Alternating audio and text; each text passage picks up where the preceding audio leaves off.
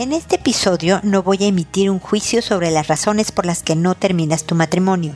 Solo quiero establecer teorías posibles de tus motivos que te ayuden a reflexionar y a tomar una decisión definitiva. Esto es, pregúntale a Mónica.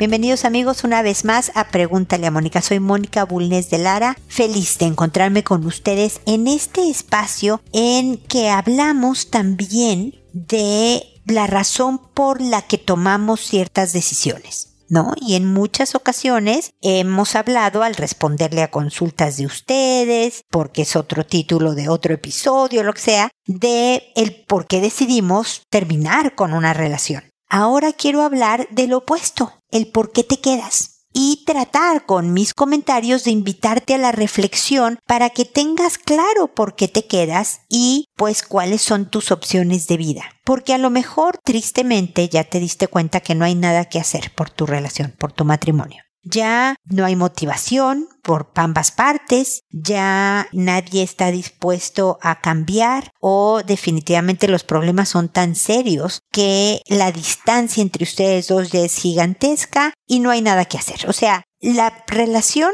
ha fallecido, punto, ¿no? Pero tal vez hay motivos por los que te quedas. Un motivo, y muchas veces es socialmente criticado, es que te quedas por economía, porque no tienes manera de vivir dignamente por tus propios ingresos. Y yo creo que es una razón tan válida y tan pesada y tan contundente como cualquier otra. Y no se trata de que ahí sí que conveniente, ya no quieres andar con él o con ella, pero bien que te quedas porque tienes techo y comida y, y no me parece conveniente. Yo creo que en la pareja, cuando las cosas funcionaban y cuando las épocas eran otras, los dos colaboraban por el bienestar, quiero pensar, económico de la familia. Y por lo tanto también tienes derecho a decidir por economía el quedarte. Tú también participaste en la economía incluso si no eras el proveedor o la proveedora principal de la casa. Y eso de que, bueno, sí me voy porque tú y yo ya no somos nada, pero voy, voy a vivir abajo de un puente, sobre todo cuando hay hijos, no, no es bueno para nadie.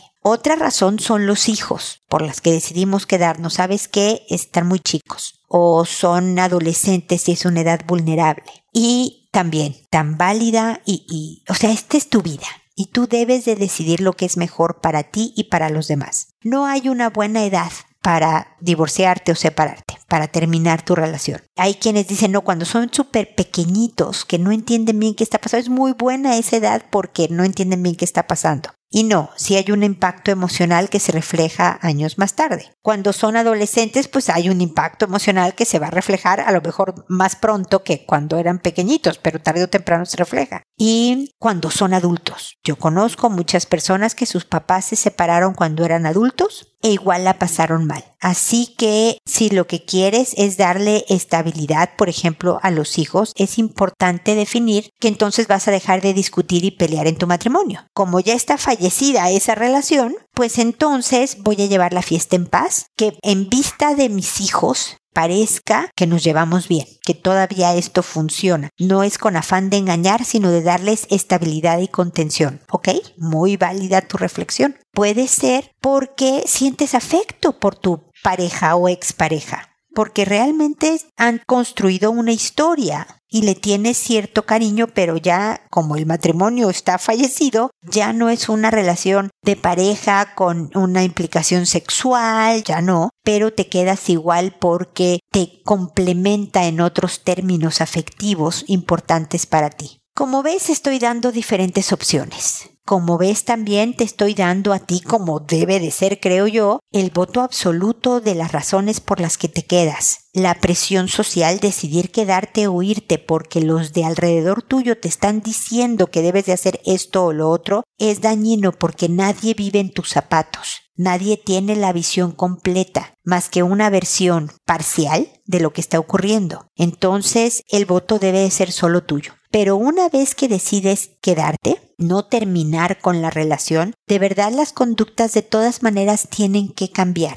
Por el bien de todos tienen que hacer de este ambiente lo más agradable posible para que haya estabilidad emocional y para que no haya niveles de estrés y ansiedad que terminen de todas maneras corrompiendo el ambiente y las relaciones entre todos. No es difícil, no es agradable el tema, pero cuando es una decisión sopesada, lo más objetivamente posible tomada, hay mucha relación emocional obviamente y es complicado, puedes encontrar algo que te dé paz interior y para construir una etapa antes de que se venga otra en donde a lo mejor ya definitivamente termines con la relación. Pero debe de ser solo tuya y hazla lo mejor posible, no solo pensando en ti, sino también en tu expareja y por supuesto en los hijos cuando los hay. Ese es mi comentario inicial. Espero que les sea útil. Obviamente me pueden preguntar algo más específico a través de la página www.preguntaleamónica.com en el botón rojo de envíame tu pregunta y ahí me voy a una respuesta mucho más personalizada. Si este tema por algún motivo desencadenó alguna inquietud, una duda, una reflexión que quieras compartir conmigo.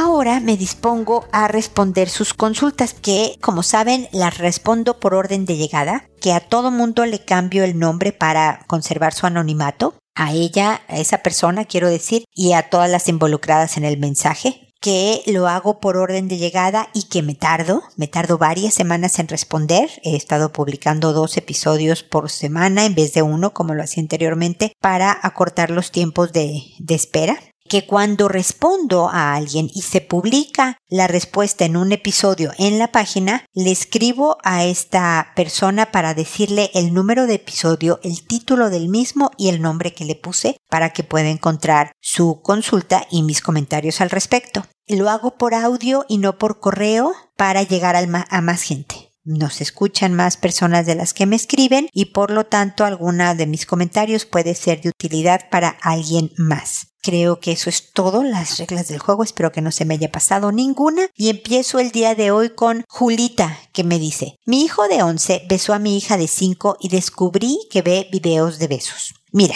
que un preadolescente de 11 años vea videos de besos, incluso te voy a decir una salvajada, que haya en una tonta decisión de su parte querido practicar con la hermanita, que es lo que tiene más a la mano, no es sorprendente, pero no debe de permitírsele, obviamente.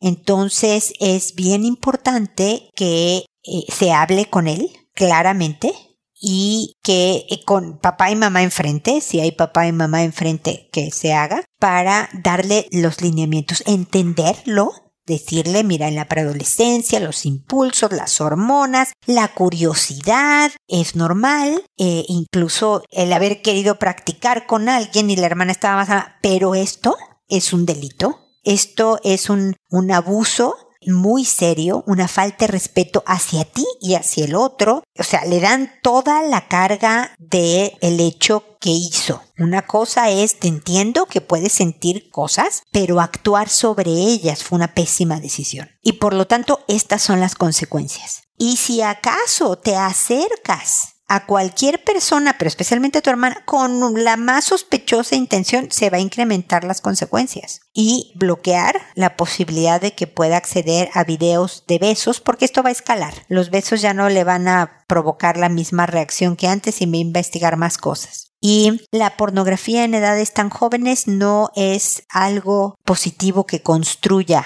eh, de manera buena, constructiva, estoy diciendo pura redundancia, en su desarrollo sexual. Entonces debe de estar más supervisado, no debe de estar solo con su hermana hasta no ver que tiene una mejor toma de decisiones y control de impulsos y demás. Hay muchas actividades que se pueden hacer en casa donde se desarrolla el autocontrol, la responsabilidad, el pensamiento crítico, etcétera, etcétera. Y ni hablar, estará súper, súper al pendiente. De este joven. Ahora, ¿quieres ganarte el usar el celular o el tablet sin que tengas que estar sentado al lado mío? Demuéstrame con tu conducta que estás tomando buenas decisiones y entonces recuperas ciertas libertades. Los privilegios se ganan, no se dan porque cumpliste tantos años o por tus lindos ojos cafés, es porque tu conducta dice que puedes manejarlo, ¿no? Entonces, esta relación entre tu conducta y tener la vida que tú quieres, hijo, hacer lo que tú quieras, debe de enseñársele desde la primera infancia, porque entonces se dan cuenta que ellos están en el absoluto poder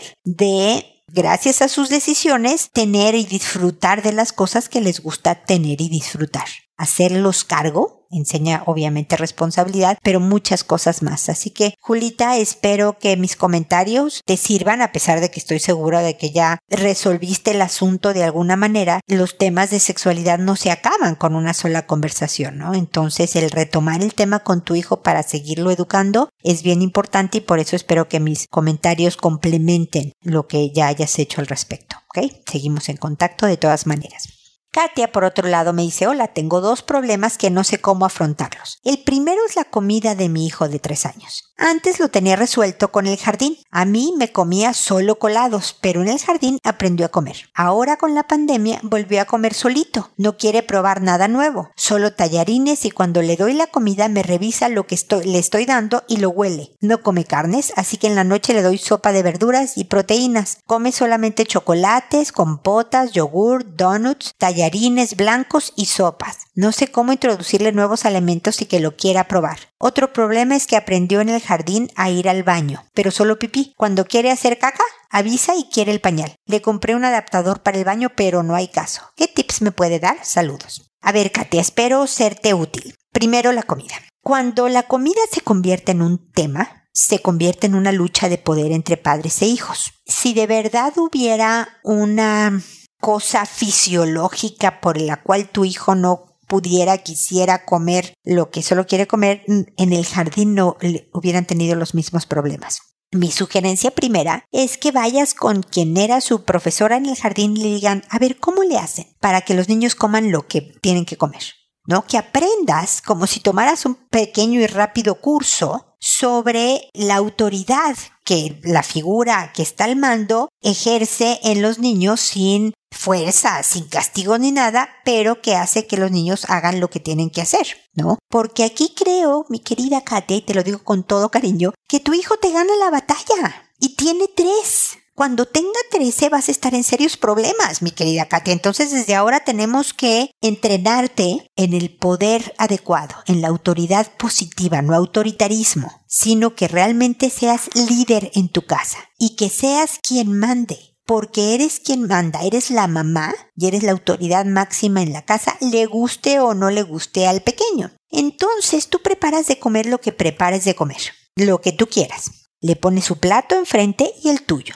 Y tú, no sé si el papá está ahí, qué más familiares están ahí, tú comes, oye, qué rico quedaron los frijoles con, no sé, con arroz, ¿no? Quedaron, y si tu hijo no los toca, es que yo quiero yogurt, no, no hay yogurt, hoy hice frijoles con arroz, pues no lo voy a comer, ok, ok, y tú, Katia, te acabas tu plato y recoges la mesa con el plato del niño sin tocar. No son tontos los pequeños, ¿eh? No, no se va a morir de hambre va a comer después, a la hora que corresponda al desayuno al día siguiente, a lo mejor si fue en la noche lo de los frijoles con arroz, o en la noche si fue a mediodía lo de los frijoles con arroz, en la siguiente comida, no entre comidas, va a aprender a comer lo que tú le des. O si le quieres dar a media tarde algo porque pues no comió los frijoles con arroz a mediodía y se está muriendo de hambre y quieres que no sé, trate una manzana, lo que es que quiero comer y quiero tallarines, ¿no? Hay manzana cuadritos de manzana con queso. Yo me preparé para mí, que está delicioso. ¿Quieres, hijo? No, no quiero, yo solamente quiero bla, bla, bla, bla, una dona. ¿No hay?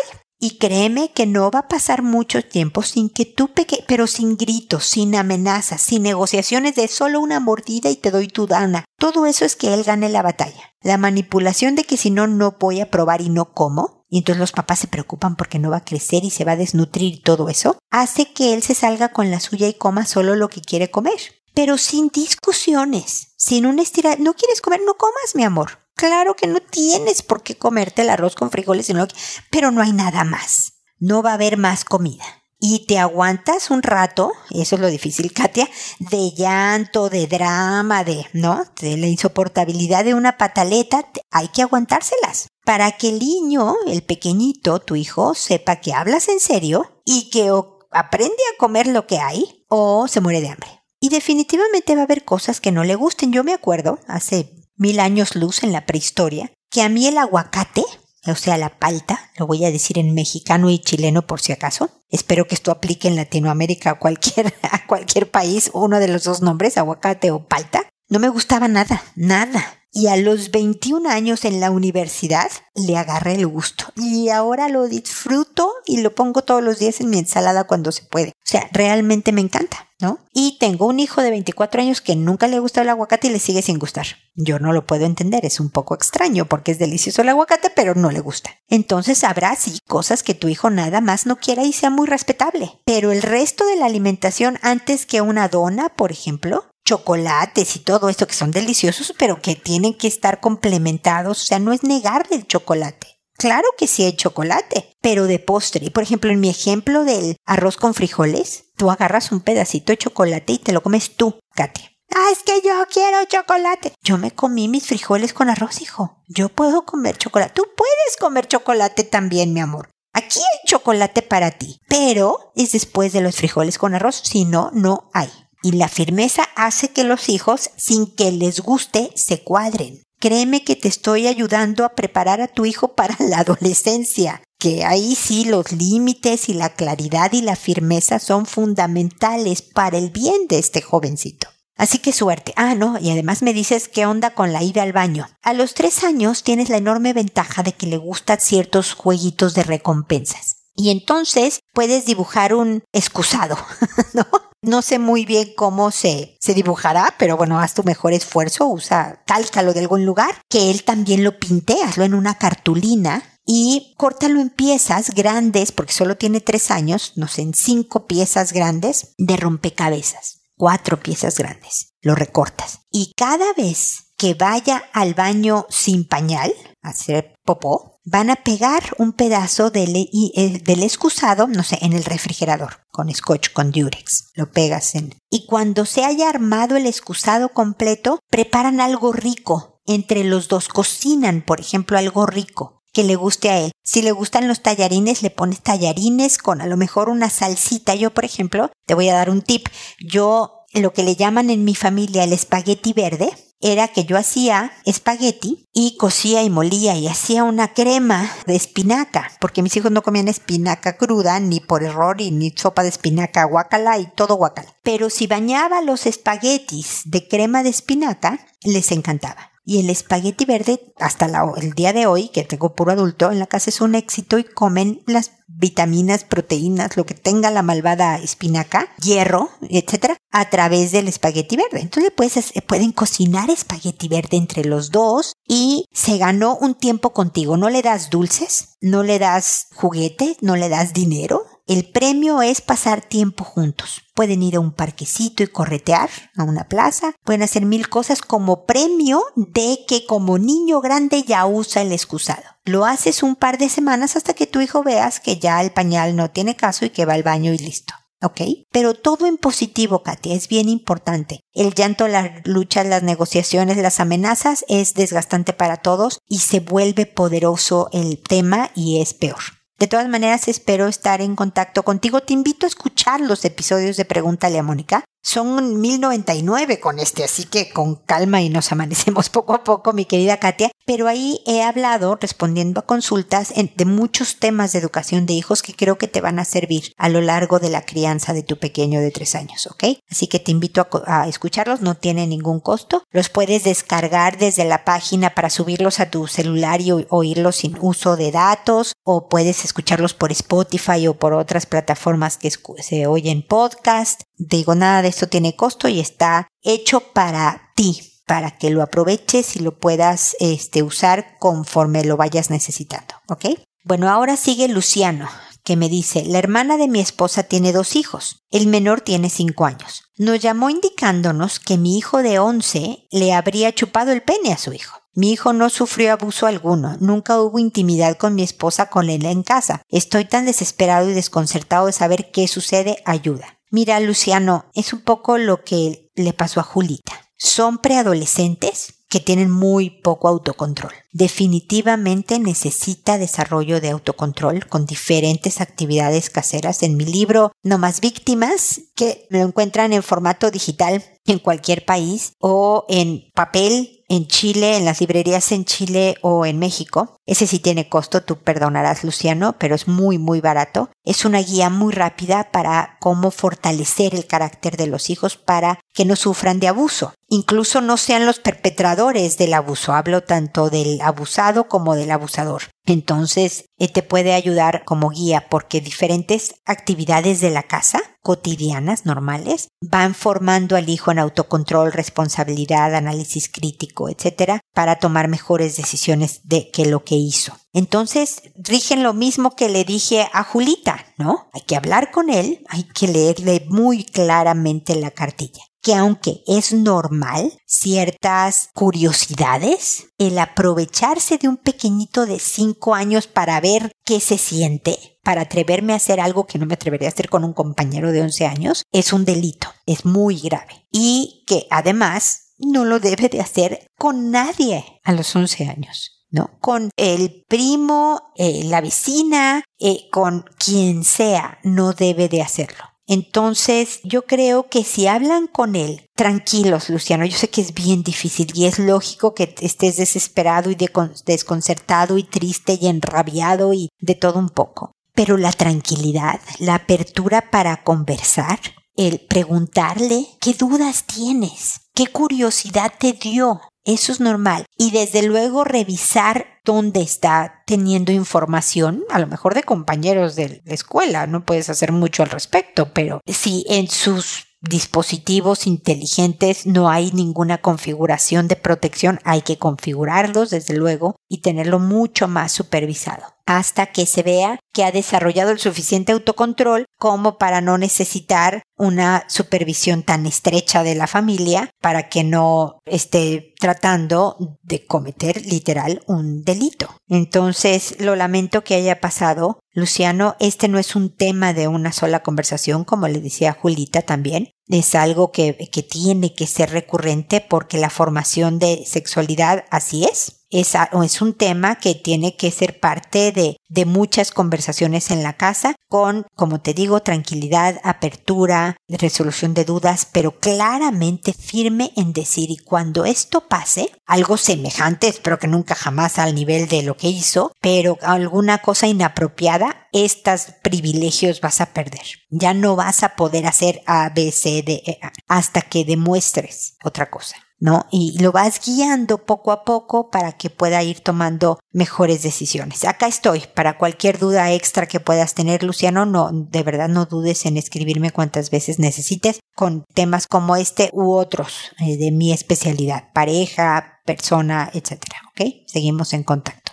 Maite, por otro lado, me dice buenas noches, quisiera que me ayude para poder ayudar a mi hijo. Él tiene 16 años, se fue con el papá, borracho. El papá es el borracho, quiero aclarar. Ya le escribí anteriormente, él se fue hace ya un mes. Ahora que vino a visitarme y con el papá borracho, me pidió perdón por haberme gritado e insultado, pero su papá me culpó por haber dicho, haberle dicho que se fuera de casa, ya que según él iba a dejar en mi casa a mi hijo. Su papá no cambia su alcoholismo y no sé ya cómo explicarle a mi hijo que el que esté con él no va a ayudarlo. Un día mi hijo me dijo que se iba con su papá, ya no vendría a casa y por ello se iba para proteger a su hermana de cinco que no pase lo mismo que sufrió él. No sé cómo ayudarlo y hacerle entender que ahora debe pensar en él y en su futuro y no estar detrás de su papá buscándolo por las cantinas. Siento que mi hijo está al lado de su papá porque primero le da dinero, segundo lo quiere mucho y por ello está detrás de él buscándolo y llevándolo a su cuarto. Y tercero, porque tiene libertad de salir a donde sea sin que lo controlen,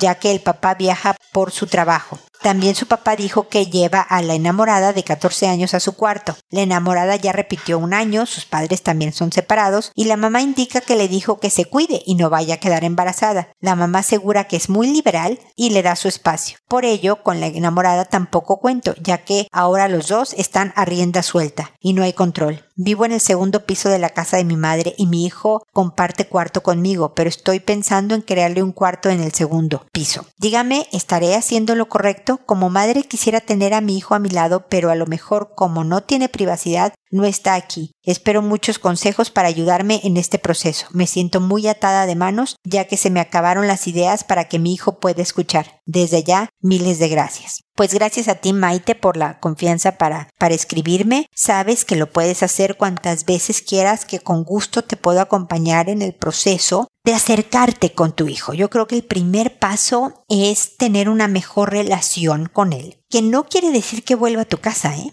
Puede ser que nunca vuelva, pero que esté más dispuesto a escucharte. Me explico, ahorita ni siquiera pareciera que tenga interés en tus buenos consejos. Entonces, mi sugerencia sí sería preparar, digamos, la tierra, acercarte más. Eh, ¿Cómo le haces? Bueno, pues no le das sermones cada vez que vaya. No, yo sé que, que está en problemas, un joven que tiene estas libertades adecuadas para su edad, esta responsabilidad de ser codependiente de un papá alcohólico al cual tiene que ir a buscar como si fuera su niñera para llevarlo a donde duermen, pero de alguna manera también habla de un espacio que tu hijo necesitaba. Yo creo que tú eres una mamá que da estructura, que da límites, que no da permisos que no debe de dar, etcétera, etcétera. Pero no sé si tu estilo es tan intenso que tu hijo agobiado prefirió irse. Y claro que descubrió Disneylandia, ¿no? Un papá que se va de viaje y me deja solo con mi novia de 14 para que hagamos lo que se nos pegue en gana. Nadie nos pone límites. Tengo pues el dinero porque mi papá va a ver que haya comida o lo que sea y no tengo quien me venga a regañar por lo que no haga, bla, bla, bla, bla, bla, bla. Entonces, pues claro que para él, que además lo quiere, como bien dices, ¿no? Porque este es mi papá y los que decidieron tener dos casas, o sea, vivir separados son mis, mis papás. No fui yo, el hijo de 16, que les dijo, tu mamá, sepárate de mi papá para que yo pueda escoger a dónde me voy cuando me convenga. Esto lo hicieron los adultos. Parece, como tú me dices, una razón fundamentada es que el papá es alcohólico, pues eso revienta cualquier relación.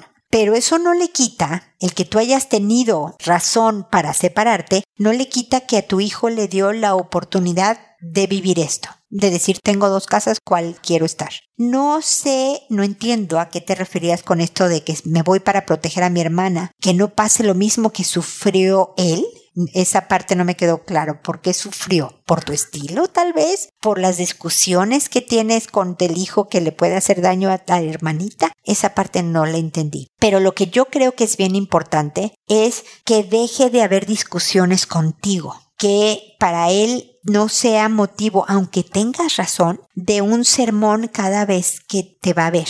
Necesita saber que puede convivir, nada más. Y entonces que un día que vaya a tu casa, tú hables sobre lo que le gusta, le interesa a él, ¿no? Tecnología, deportes, ¿no? Que le hables de tus cosas de tu vida o de tu trabajo, de anécdotas de la hermanita de cinco años, que no la visita sea un sermón, ni mucho menos. De tal manera que sepa que puede estar a gusto contigo a ratos. Y de repente después de varias visitas, le puedes decir, fíjate que pasó esto con la vecina y su hijo. A mí me pareció que ABC, ¿tú qué opinas? Y si él te opina algo contrario, tú no salgas con, no, no, no, lo correcto es, sino, ay, ¿por qué piensas así? Me explicó realmente a dialogar con el joven de 16, de tal manera que lo deje reflexionando sobre estos temas. Mira, yo no lo había visto así, hijo, como tú me lo explicas. Yo hubiera pensado esto otro. No, mamá, pues eso era tu época, porque A o B o C. Pues sí, pero en mi época la ventaja de eso era que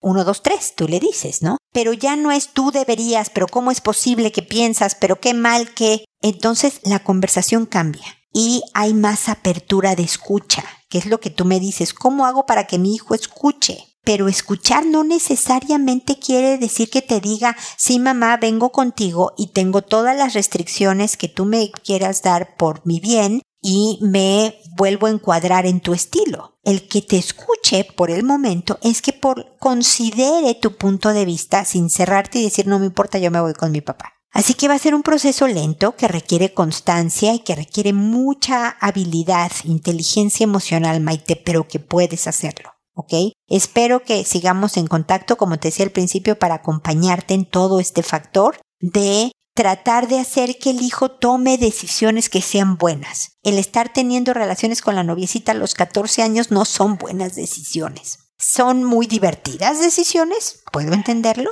pero los riesgos son muy elevados. Así que las conversaciones que en futuro y a pedacitos puedan tener tiene que ir hacia el considerar estos riesgos, pero primero tiene que saber que contigo se puede platicar, Maite. Así que con calma y seguimos en contacto, ¿ok?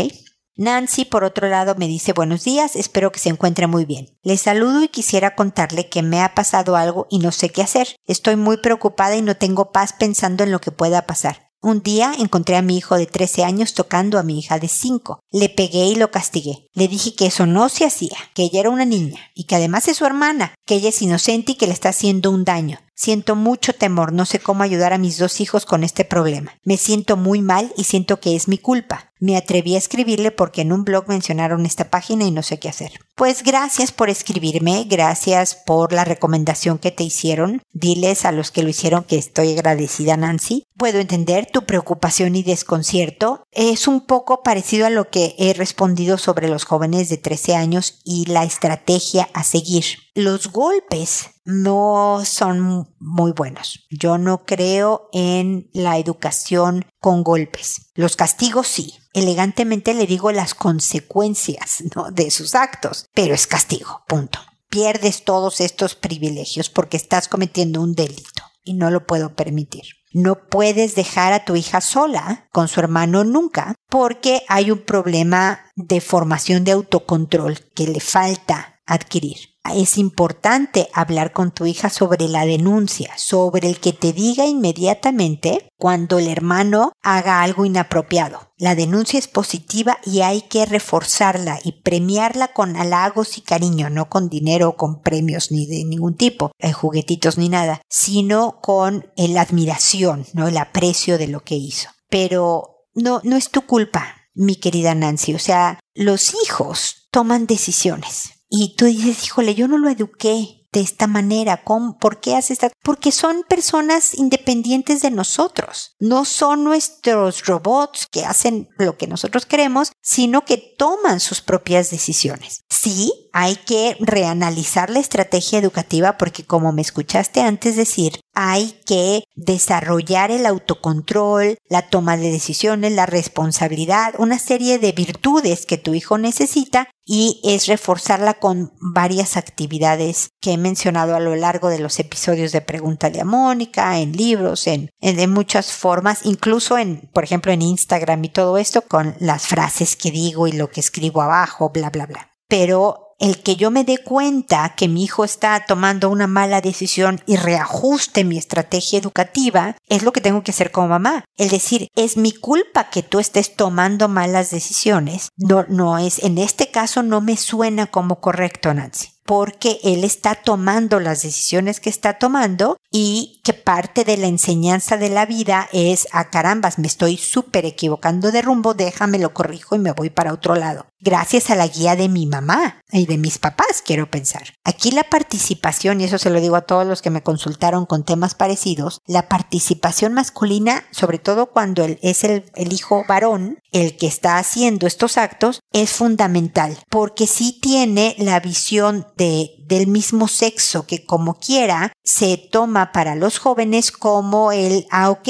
puede llegar a pasar esto, es normal que me pase esto como hombre, pero así se debe de manejar adecuadamente y no de otra manera. Así que espero que los papás participen activamente en la formación de los hijos en este tema, en la, estipulación de límites que deben de tener, mantenerlos con firmeza, con cariñosa firmeza, y desde luego el llevar a cabo las consecuencias, los castigos que sean necesarios cuando cualquier conducta, sea sexual o no, sea inadecuada. Entonces no solo es de mamás, es del equipo de papá y mamá, estén juntos o separados Este niño necesita de sus padres y si no hay papá a la vista, entonces de una figura masculina que ayude desde este otro ángulo al joven a ir desarrollando una mejor sexualidad. Así que Nancy, espero que sigamos en contacto y espero también amigos que nos volvamos a encontrar en un episodio más de Pregúntale a Mónica. Y recuerda siempre, decide ser amable.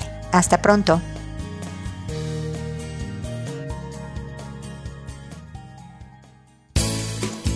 ¿Problemas en tus relaciones? No te preocupes, manda tu caso, juntos encontraremos la solución. www.preguntaleamónica.com Recuerda que tu familia es lo más importante.